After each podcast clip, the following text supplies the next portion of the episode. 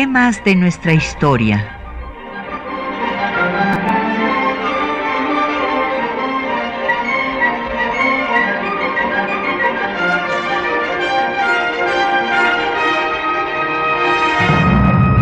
Un espacio que difunde el conocimiento del pasado para comprender nuestro presente. Programa a cargo de la maestra Patricia Galeana.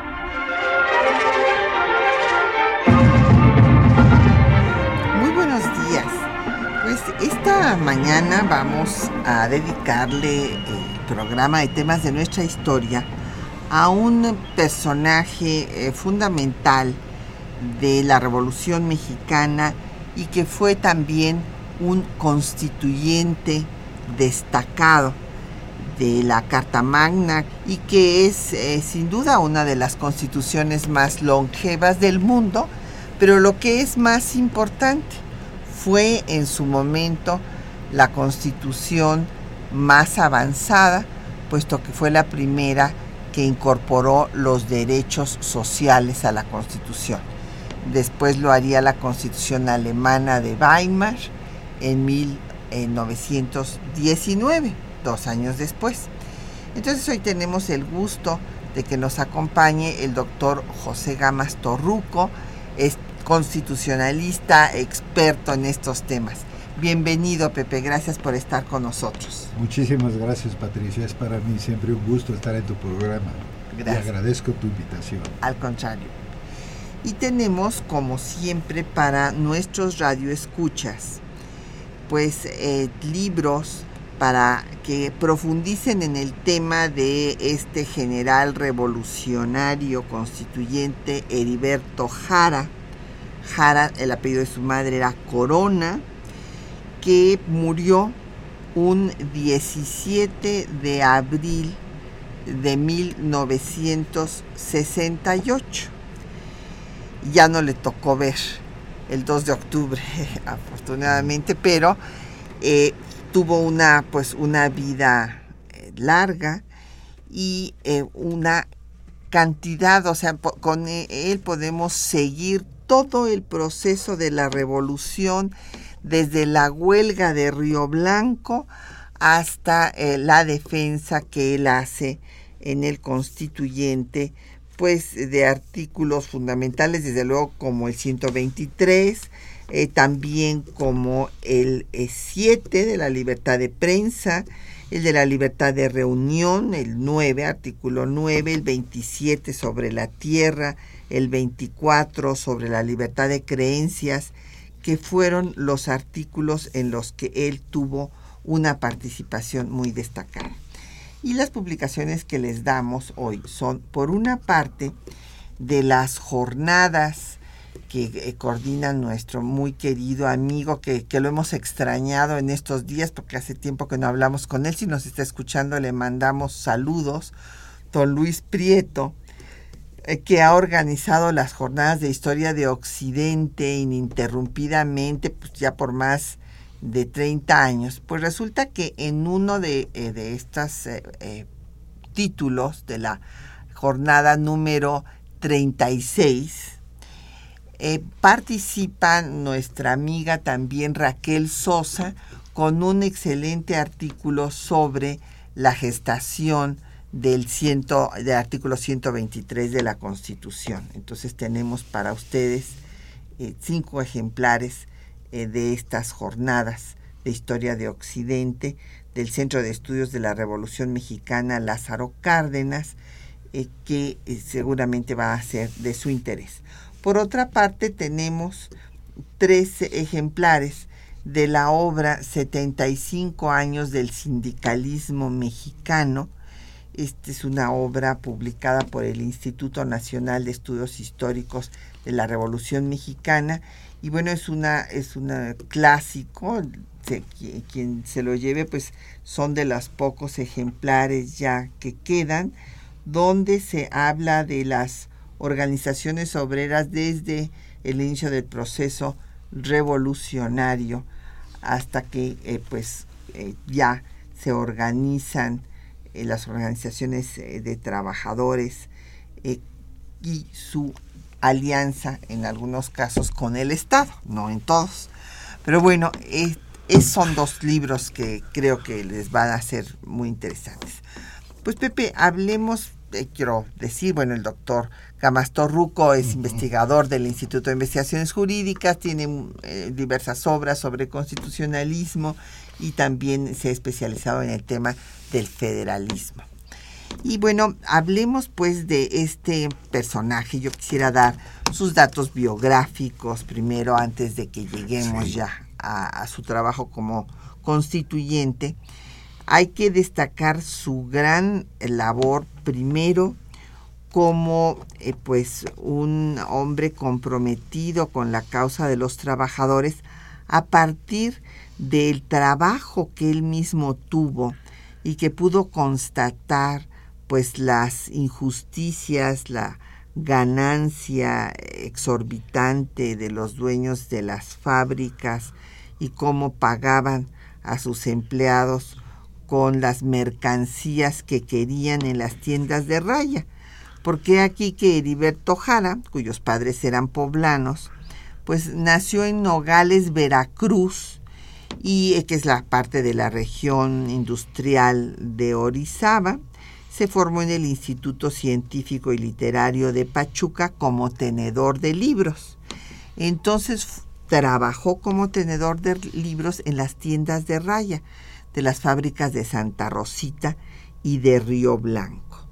Y ahí, pues después de constatar estas injusticias, va a organizar la primera liga de resistencia, en, fin, para exigir mejores condiciones de trabajo el, Club Mutualista de Orizaba y después se incorporará al Partido Liberal y escribirá eh, pues en Regeneración, desde luego, en el Diario del Hogar y en otros muchos eh, pues periódicos de protesta. Efectivamente, eh, Patti, así es. él pertenece, como muchos de los constituyentes, a esas ah, clases que difícil eh, ubicarlas eh, dentro de una terminología, pero hablemos de una clase media, pero de una clase media que lucha denodadamente por ah, hacer que sus hijos tengan un mejor vivir. Muchos de los constituyentes tuvieron estudios pero algunos de ellos, el caso de Mújica, el caso mismo de Heriberto Jara, no pudieron terminar una carrera. La carrera de tenedor de libros en realidad evitó que el eh, propio Jara pudiese, y esto por falta de recursos, acceder a una carrera, digamos, universitaria.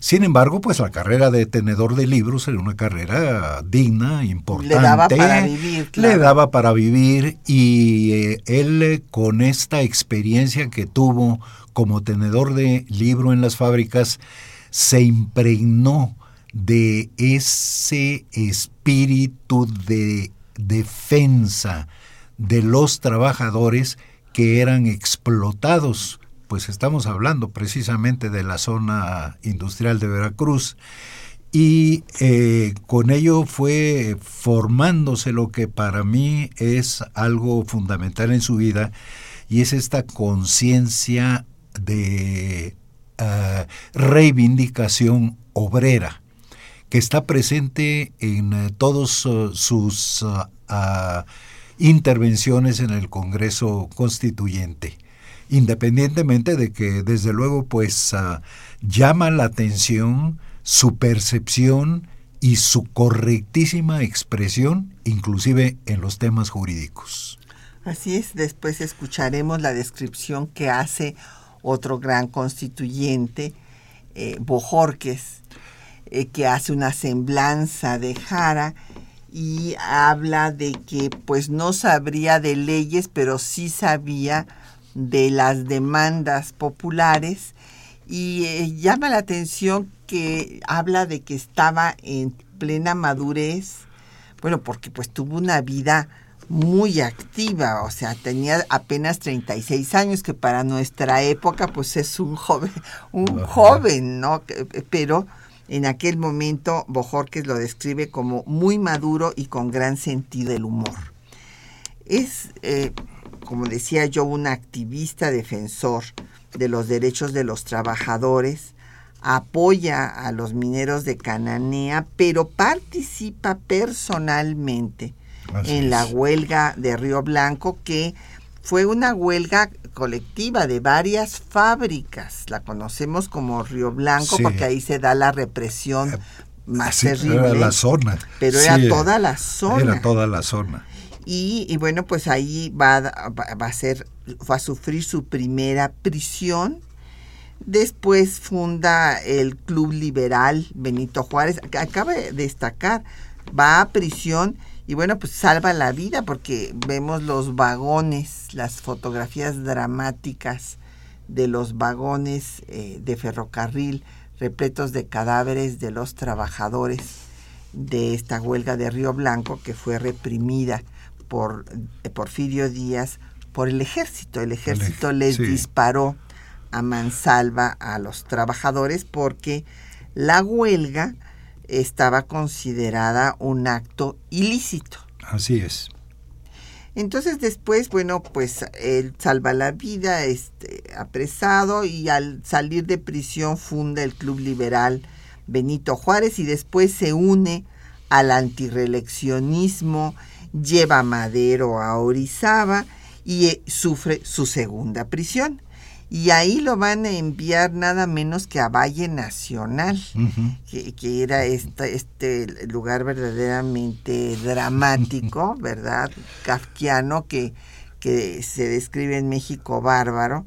Entonces, eh, eh, también, pues de ahí eh, sale y se convierte en coronel de caballería de la Revolución Maderista, toma Puebla, toma Orizaba, tercera vez aprendido en Tehuacán y después es electo diputado para la 26 legislatura por la región de Orizaba.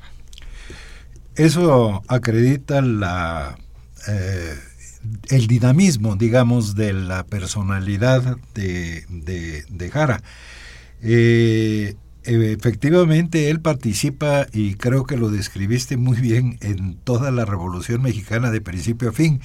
Y no solamente eso, sino que su carrera política posterior es decir, él sigue todo el proceso ya de la aplicación de la vigencia de la Constitución de, de 1917 hasta 1968 y siempre manteniendo esos principios, siempre manteniendo muy claro en lo que está de acuerdo y en lo que está en desacuerdo.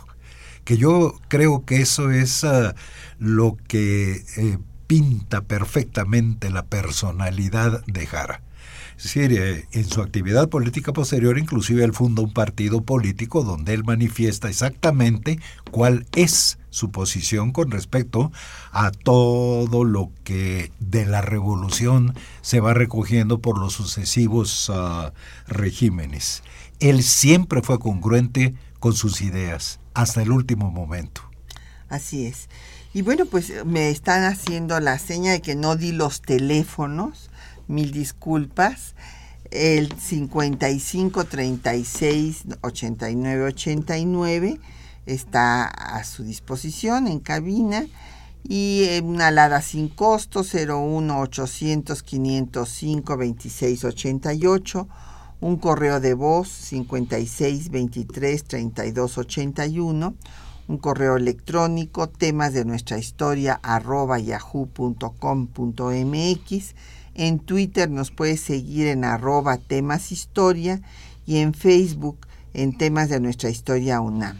Y escuchar el programa en línea que da en el www.radiounam.unam.mx y luego pasa a la, al www.patriciagaleana.net. Bueno, pues entonces vamos a hacer una pausa para escuchar pues precisamente el, corrido anónimo de la huelga de Río Blanco.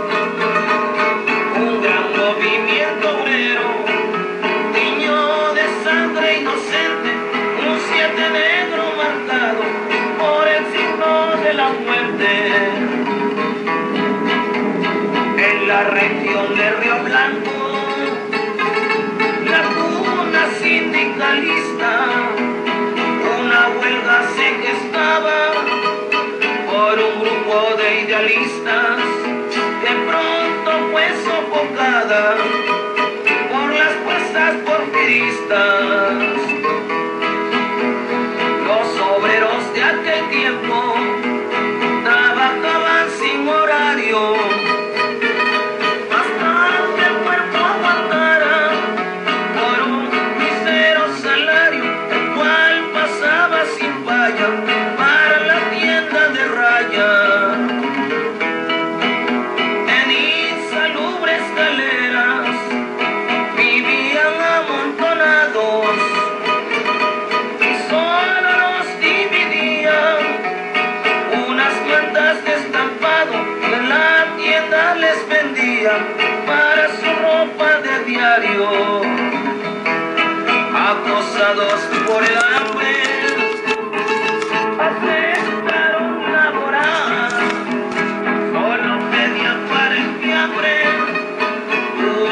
Nomás. Que sin piedad les pegaron, los querían aniquilar.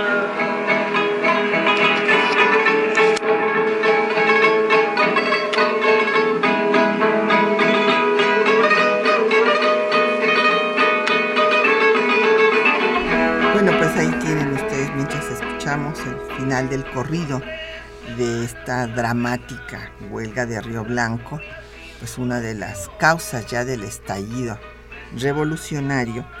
Y regresamos a hablar con uno, eh, pues de uno de sus sobrevivientes y que, pues después de haber constatado toda esta injusticia, eh, pues va hecatombe, como él le llama. Él le llama en uno de sus discursos en el constituyente que fue una hecatombe, así la llama a, Río Blanco, y de haber estado en trabajos forzados en Valle Nacional, pues fue electo eh, diputado, como decíamos, eh, de las de Orizaba, apoyado por el Club Político Mártires de Veracruz y fue miembro entonces de la 26 legislatura, esta legislatura histórica a la que le toca el cuartelazo, la decena trágica, en fin, todo esto, en lo que Heriberto Jara tiene una participación muy importante porque apoya la iniciativa de Madero, que llega a la 26 legislatura de la ley de trabajo, en donde ya Madero está proponiendo un salario mínimo y un horario de trabajo de 10 horas. Porque bueno, no había horario de trabajo, era la luz del sol, o sea, desde que salía el sol hasta que se ponía. Pero viene pues eh, la traición, viene eh, este, la decena trágica, ahí Jara este, es activo también dando víveres, o sea, es muy importante la carrera militar, fue un gran militar Jara, o sea, fue un personaje admirable desde todos puntos de vista por sus principios sociales y también por su hábil eh, trabajo como revolucionario y como general de la revolución. Y él se opuso en tribuna a que se aceptaran las renuncias de Madero y Pino Suárez. Eh, es perseguido por Huerta, evidentemente, es apresado, eh, bueno, no, no, no es apresado, logra escapar de una manifestación con la Casa del Obrero Mundial, pero se tiene que ir del país, eh, regresa por Matamoros y entonces ya se une a la Revolución Constitucionalista con Pablo González. Así es. Ya ahí ya tenemos a Jara como un soldado de la revolución constitucionalista, en la que pronto desde luego pues va a encontrar por uh, su dedicación, por su talento militar, que también es una cosa interesante, cómo se desarrolla prácticamente de la nada un talento para, para dirigir a la tropa, para entrar en batalla. Y ya tenemos a Heriberto Jara, como revolucionario constitucionalista, ligado desde luego a Carranza, y pues muy pronto ya también eh, a punto de iniciar una actividad política administrativa en Veracruz. Él, eh, muy ligado a Cándido Aguilar, va a suceder después de un interinato a Cándido Aguilar como gobernador de Veracruz, donde tendrá oportunidad de aplicar ya algunas de las leyes locales que van a favorecer la jornada mínima de trabajo, el salario mínimo, etcétera. Primeras leyes preconstitucionales que se expiden por los gobernadores constitucionalistas en algunos de los estados que lograban controlar. Claro.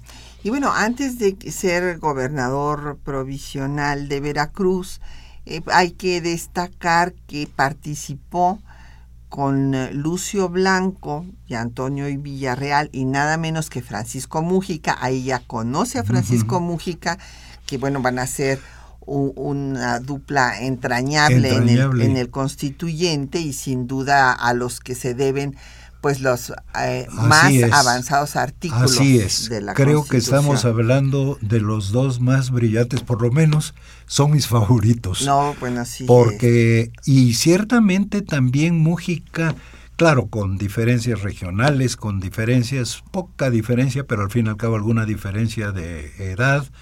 Eh, aunque podríamos decir que eran contemporáneos, eh, sin embargo, encontramos en ellos una semejanza, porque también Mújica pertenecía a esa clase media, emprendedora, una clase media que buscaba una mejor vida y también eh, pues a Mújica se contagió de ese espíritu de México estaba observando.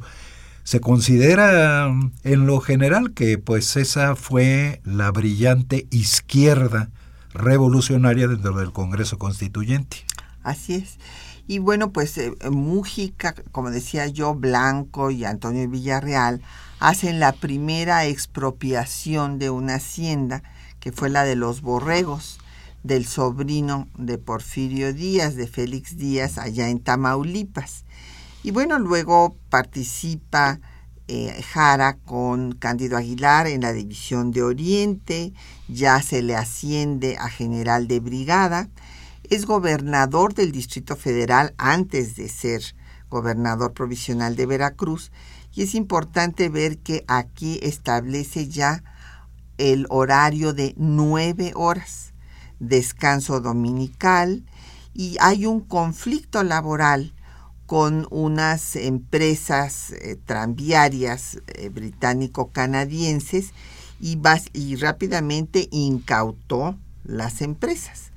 Después organiza la brigada eh, o campo pues para someter a los zapatistas y villistas que habían roto con el constitucionalismo en la convención de Aguascalientes. Y le toca pues recuperar Veracruz después de la salida de los norteamericanos.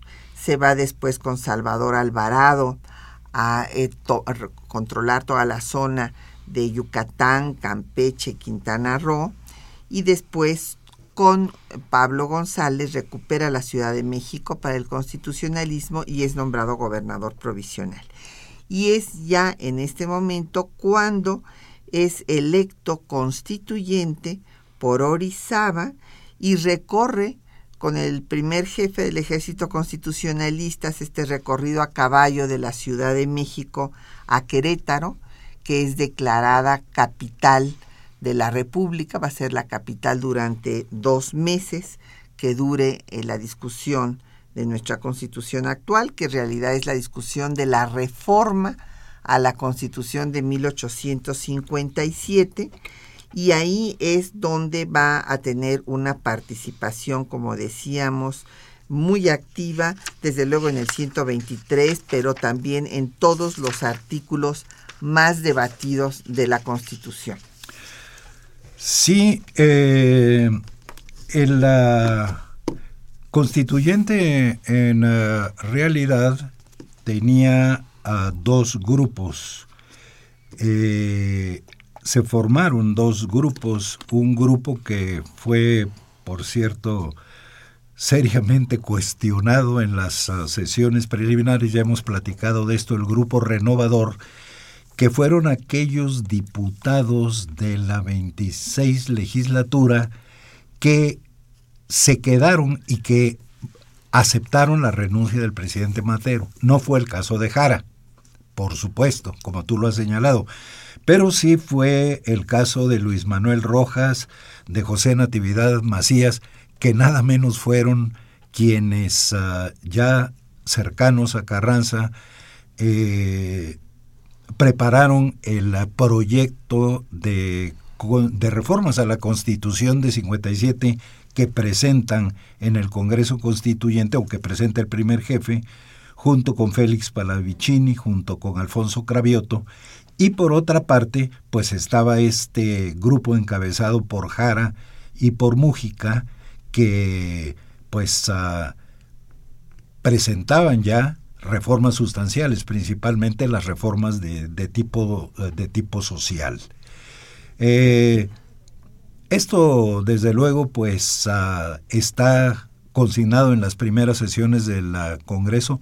Afortunadamente, debemos de remarcar que el Congreso superó esas diferencias y que finalmente la Constitución pudo ser discutida en su totalidad y aprobada sin que eh, hubiese pues una división entre los mismos diputados. Se aceptó el principio de la mayoría, se llevaron a cabo las sesiones en una forma ordenada, no sin ah, algunos discursos que quedan allí, pues muy vehementes, diría yo, pero siempre todo dentro del orden y siempre dentro del espíritu que finalmente llevó a la conciliación y a que la Constitución de 1917 fuese en realidad una obra colectiva. Aquí donde de las llamadas que nos llegaron, don Efren Martínez eh, nos pregunta, y creo que viene muy a cuento contestarlo ahorita, que por qué eh, la Carta Magna de 17 fue la más avanzada de su época, más avanzada que la alemana. Bueno, yo le comentaría a Efren y ya después eh, también nos hará su comentario el doctor Gamas Torruco, el tema del constitucionalismo, usted recordará que fue el arma para eh, detener al poder, para controlar al poder. Esta, ah, y así se llama pues eh, la Declaración de Derechos o Carta Magna, desde el siglo XIII, tenemos en 1215, que los ingleses le ponen un alto al rey y le dicen, a ver, un momentito, rey, tú serás el rey, pero no puedes pasar sobre nuestros derechos. Y bueno, esta primera carta magna, eh, ya después hubo muchos ires y venires en la historia inglesa que ahorita no tenemos oportunidad de compartir, pero ya en eh, la Revolución Francesa, en el siglo XVIII, pues surge la lucha en contra del Estado absolutista con la misma idea. A ver, vamos a detener a este Estado para que no arrolle eh, nuestras libertades, las libertades de la persona, del individuo. De ahí viene la Declaración de los Derechos del Hombre.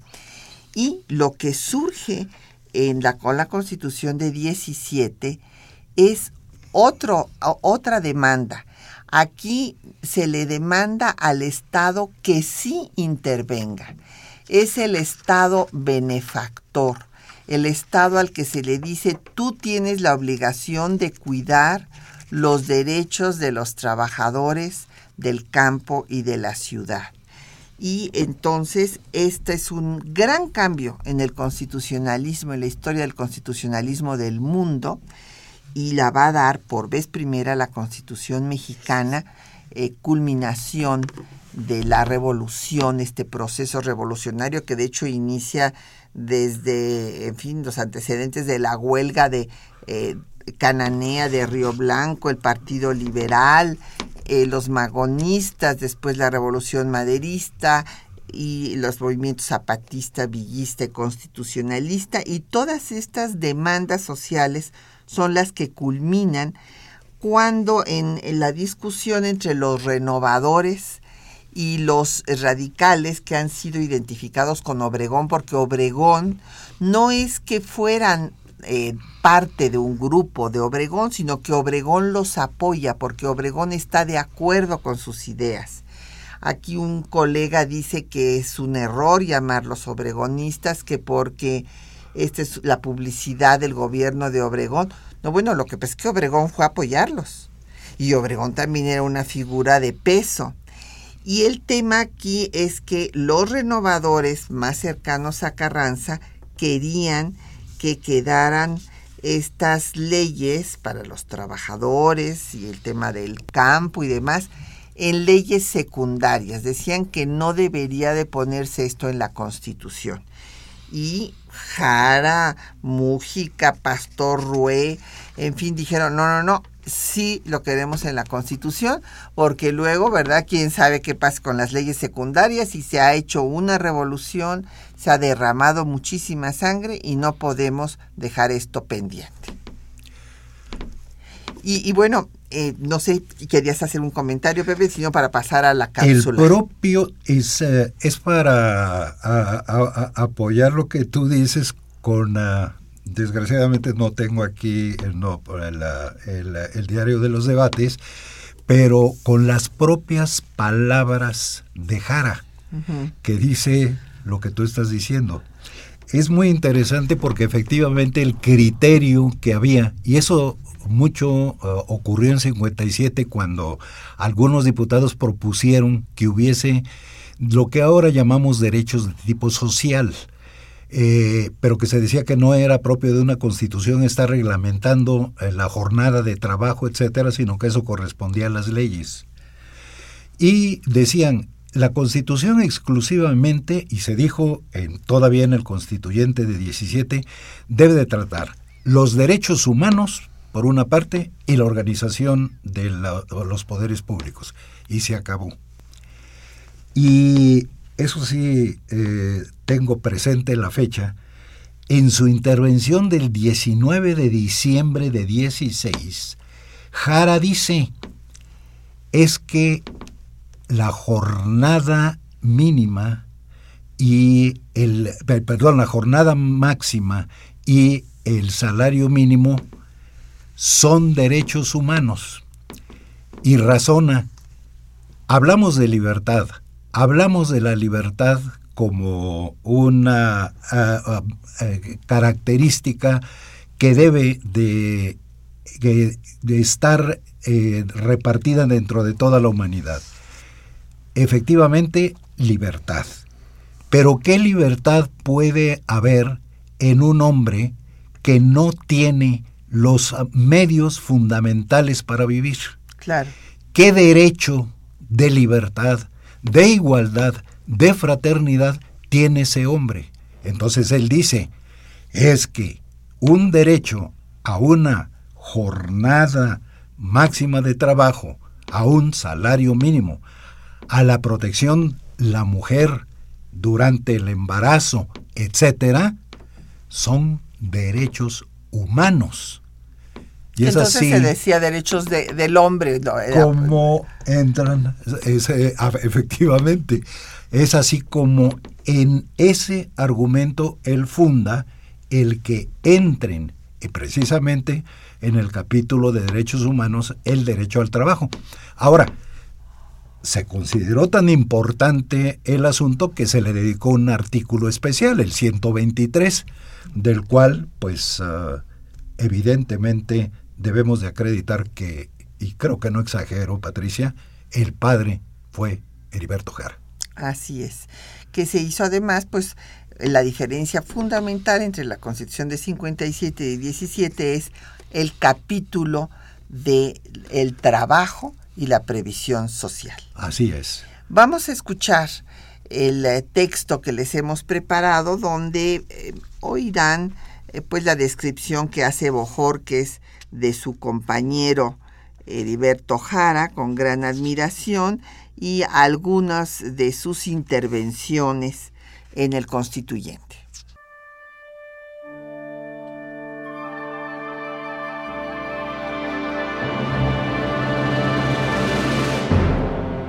En sus crónicas del constituyente, Juan de Dios Bojorques, diputado por Sonora, hace una semblanza biográfica de uno de sus compañeros más destacados, Heriberto Jara. Más que general, parecía un poeta. Era un hombre de buen humor. Hasta en sus discursos más serios se le salió la nota jocosa. Jara llegó al constituyente en plena madurez. Tenía 36 años. Ya era general ameritado y su nombre conocido en varias regiones del país. Para mí, Jara representó uno de los papeles más brillantes en Querétaro. Sonriendo siempre y con ganas de hacer juegos de palabras a todas horas, Jara fue un orador ameno, a quien se oyó con simpatía en la tribuna. Su ademán era sobrio, la voz robusta, voz de mando militar. Como todo buen revolucionario, Jara comenzó por ser magonista de acción. En 1906 era simpatizador de los obreros de Cananea. Obrero él mismo, puesto que ya trabajaba en la fábrica de Río Blanco, tomó parte en la memorable huelga del 7 de enero de 1907. Con estos antecedentes, ¿qué de raro tiene que en 1910 haya sido de los primeros maderistas y en 1913 de los más activos constitucionalistas? Con experiencia bastante y magníficas intenciones, Jara llegó al constituyente a realizar una brillante labor. No sabía leyes, pero conocía las necesidades del pueblo. Expresaba sus pensamientos con claridad y estaba en aptitud para discernir sobre los más graves problemas de la patria. Hombre culto y de gran corazón, el general Jara dejó una huella imborrable en las jornadas de Querétaro. Jara, Jara, ¿Con qué arco nos dispararía esa jara sobre el constituyente? Porque a veces hirió y punzó aún sin quererlo, y aun cuando lo hizo, fue con la más suave de las ironías. Durante la discusión del artículo 27, el revolucionario señaló. Recordarán los diputados que pertenecieron a la vigésimo sexta legislatura que allí se presentaron más de 20 proyectos sobre la cuestión agraria, ¿no es cierto? Y ninguno llegó a discutirse. Allí se perdía todo lo que se relacionaba con la ley agraria. ¿Por qué? Por la grande influencia de los terratenientes, porque sabían que no habían adquirido sus grandes propiedades a fuerza de trabajo y porque sabían que ellos eran responsables del delito de robo ante la nación. Si este libro lo completamos con una ley de esa naturaleza, la naturaleza de la cuestión agraria, Pondremos a salvo los intereses nacionales. Quedará asegurado el pequeño labrador. Esta ley dirá de una manera clara, ya no serás el esclavo de ayer, sino el dueño de mañana. Ya tendrás tu pequeño pedazo de tierra para labrarla por tu cuenta. Ya participarás de los beneficios sin que nadie venga a despojarte, porque con esta ley se te va a dar un pedazo donde puedas sembrar y donde puedas vivir. Heriberto Jara también participó en el debate sobre los alcances del amparo. Escuchemos. Nosotros queremos que el amparo sea lo que debe ser, que permanezca con el respeto que debe tener. Es por lo que pretendemos evitar que a su sombra sigan los negocios, sigan enriqueciéndose los abogados, sigan también siendo despojados los pobres. Así pues, señores diputados, Queremos la glorificación de eso que ha sido el orgullo de la nación mexicana, que lleva el nombre de amparo, para llevar adelante el despojo en nombre de la ley. Además, en el debate sobre la institución del municipio libre, Jara se pronunció en favor del establecimiento de un sistema que regulara satisfactoriamente las finanzas de los ayuntamientos. No se concibe la libertad política cuando la libertad económica no está asegurada, tanto individual como colectivamente. Hasta ahora, los municipios han sido tributarios de los estados. Al municipio se le ha dejado una libertad muy reducida, casi insignificante, porque solo se le ha concentrado al cuidado de la población, al cuidado de la policía, y podemos decir que no ha habido un libre funcionamiento de una entidad en pequeño que esté constituida por sus tres poderes. Los municipios, las autoridades municipales, deben ser las que estén siempre pendientes de los distintos problemas que se presenten en su jurisdicción, puesto que son las que están mejor capacitadas para resolver acerca de la forma más eficaz de tratar esos problemas y están, por consiguiente, en mejores condiciones para distribuir sus dineros. Son los interesados en fomentar el desarrollo del municipio en las obras de más importancia, en las que más se necesite. Por consiguiente, los habitantes de estas pequeñas entidades serán los más interesados en el desarrollo de las poblaciones, porque nadie querrá quedarse atrás en la marcha del progreso. Heriberto Jara fue uno de los principales defensores de las reivindicaciones sociales. Por ello, en un discurso ante el Congreso Constituyente, expresó, Todas las naciones libres amantes del progreso, todas aquellas que sientan un verdadero deseo, un verdadero placer en el mejoramiento de las clases sociales, todos aquellos que tengan deseo verdadero de hacer labor libertaria, de sacar al trabajador del medio en que vive, de ponerlo como hombre ante la sociedad y no como bestia de carga, recibirán con beneplácito y júbilo la Constitución mexicana.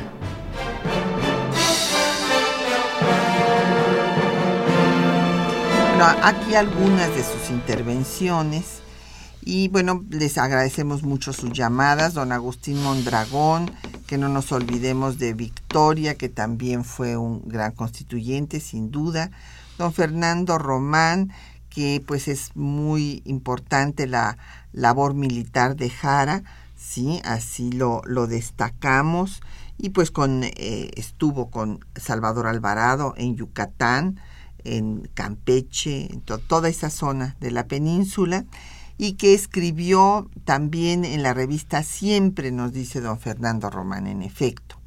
Agustín Alcaraz, que cuál es la fecha de nacimiento de Jara. Nace en 1879, don Agustín. Y también dice que si se unió a González cuando ya había pasado el asesinato de Zapata, no, se unió desde antes.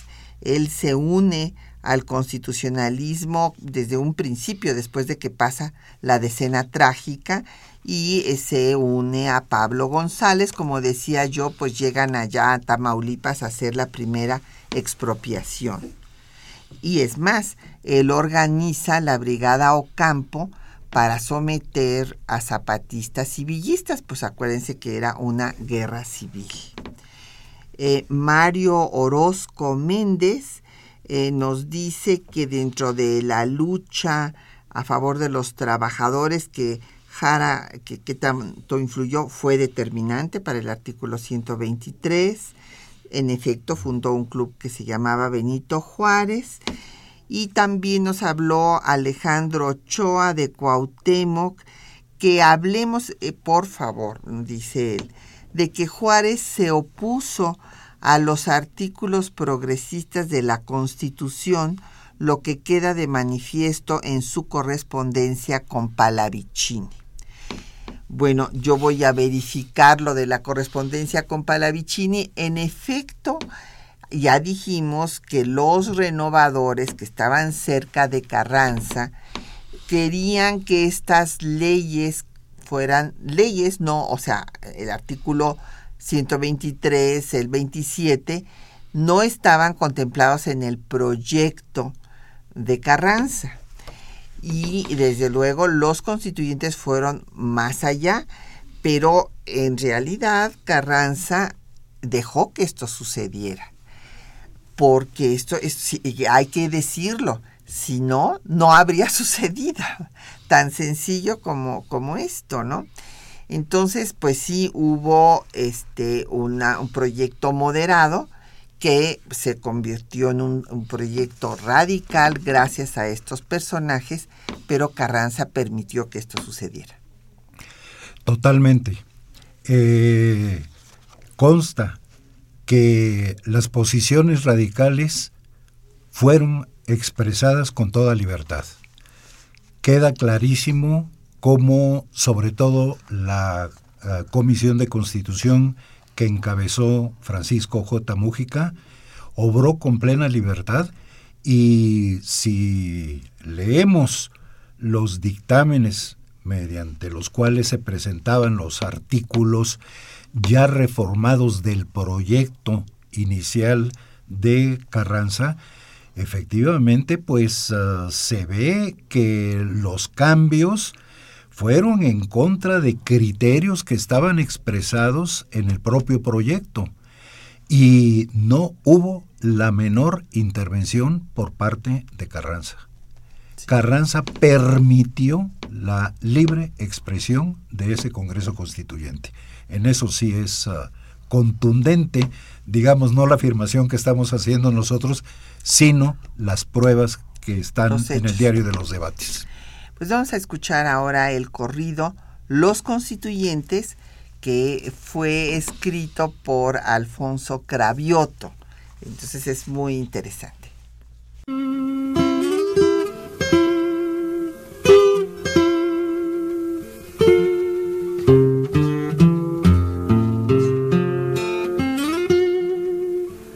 Ya Venustiano Carranza tiene su constituyente para enderezarle las leyes que les va a dar a la gente.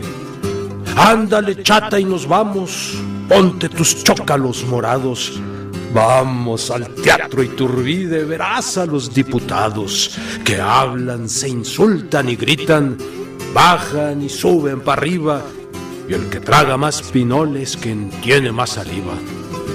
Y aunque todos se enfullinan y hablan de constitución, ni todos son los que están, ni están todos los que son.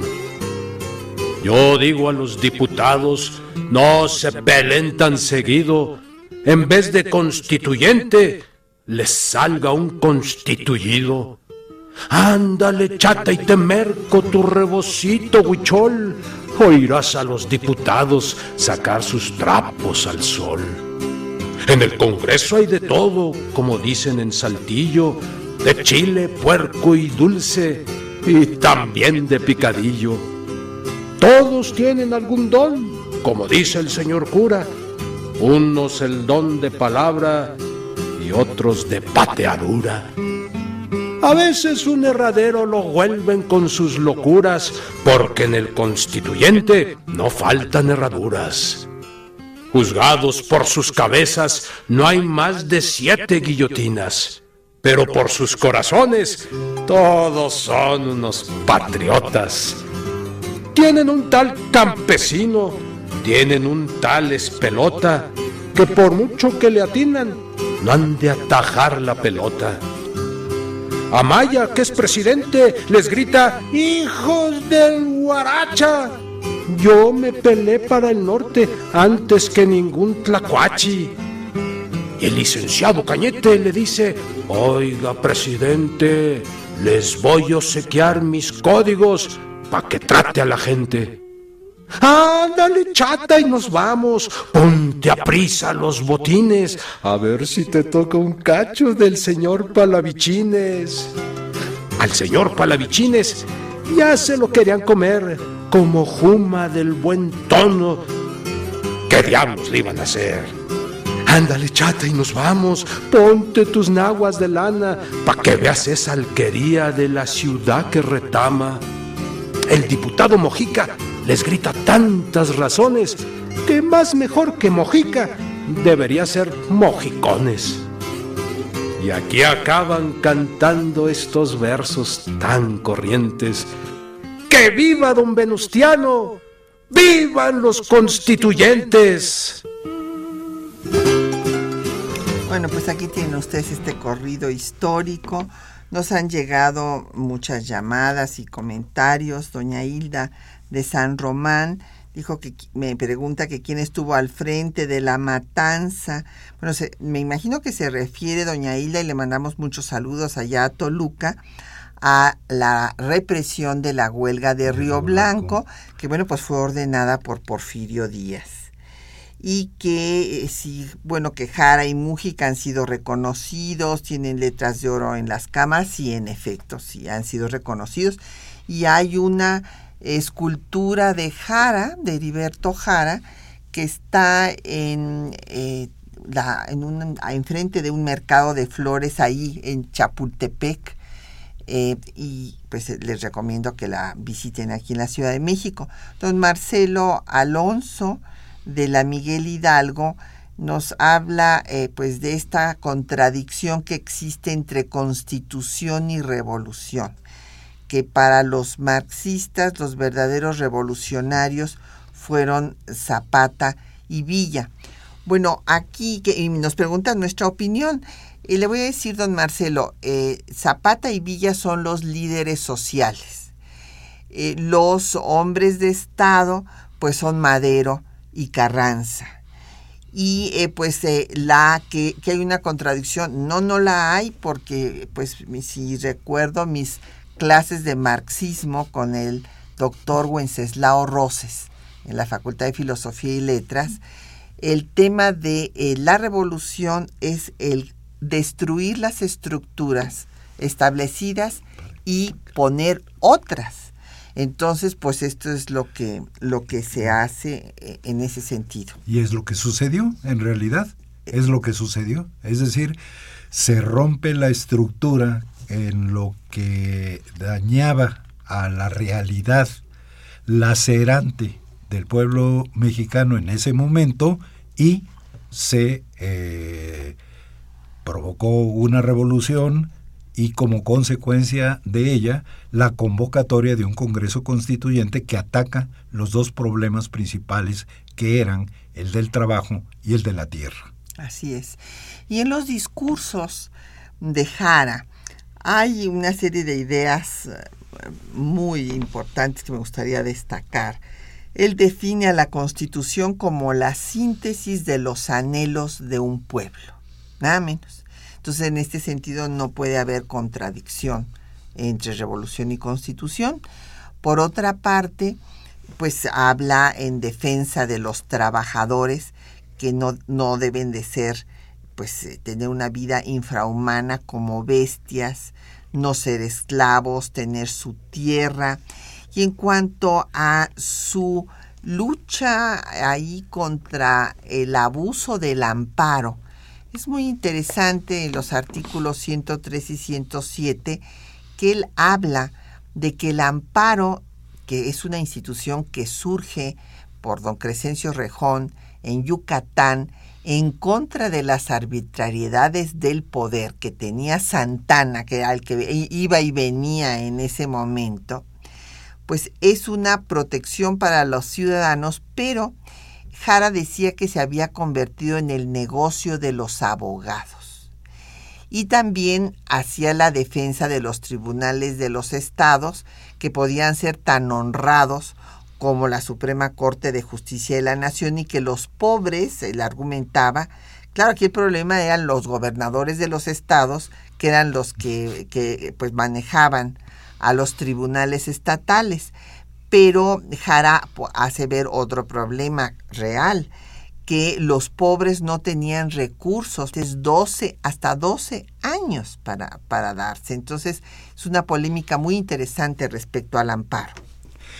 Así es.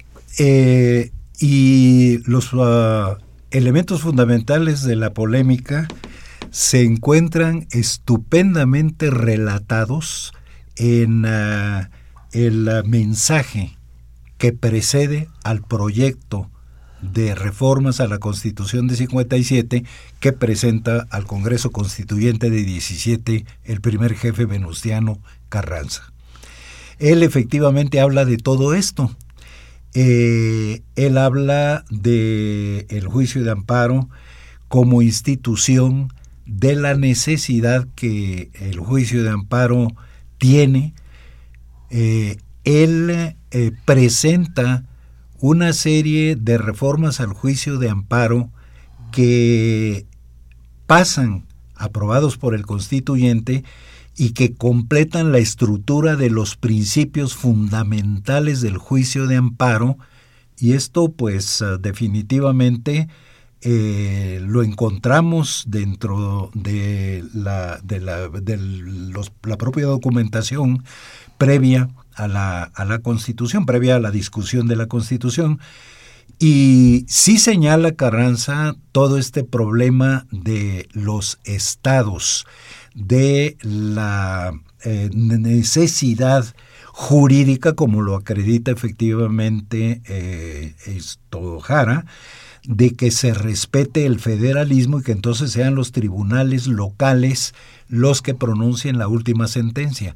Sin embargo, señala Venustiano Carranza, sin embargo, la justicia local se ha convertido en un abuso de los gobernadores.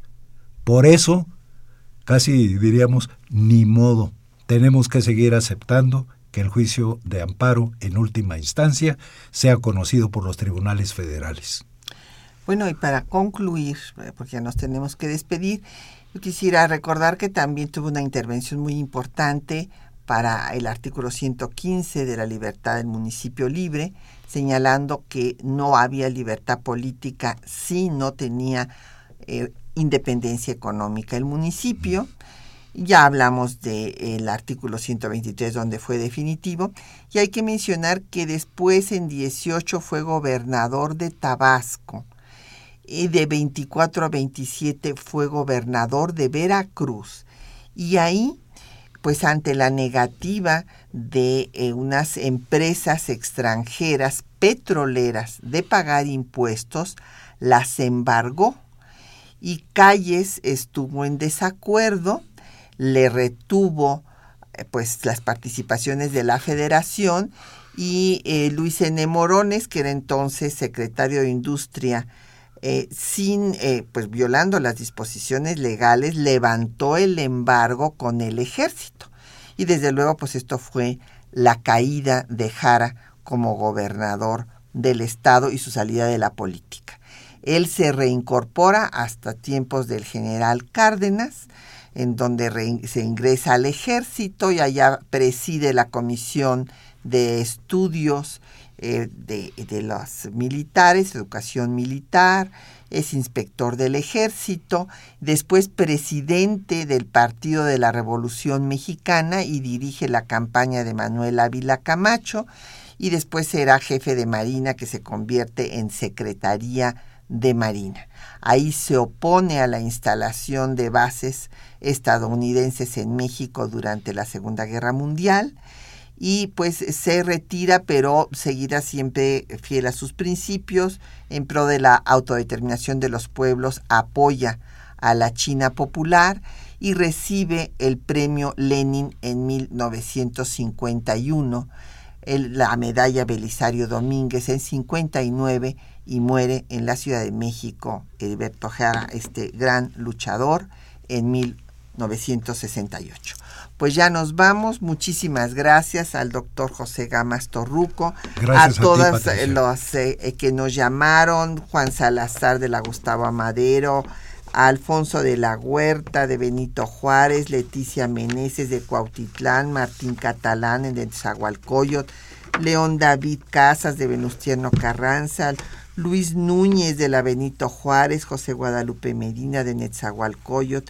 Martín Catalán, al Rafael Chávez de la Miguel Hidalgo, Ricardo Gómez y también Rodolfo Durán de la Gustavo Amadero y a nuestros compañeros que hacen posible el programa, Juan Estac y María Sandoval en la lectura de los textos, Socorro Montes en el control de audio, en la producción y en los teléfonos, Quetzalín Becerril con el apoyo de don Felipe Guerra y Patricia Galeana se despide hasta dentro de ocho días.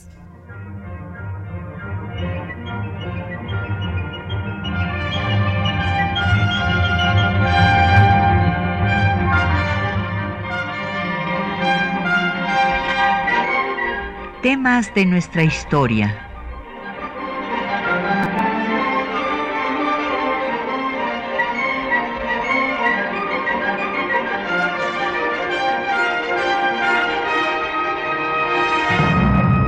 Un espacio que difunde el conocimiento del pasado para comprender nuestro presente. Programa a cargo de la maestra Patricia Galeana.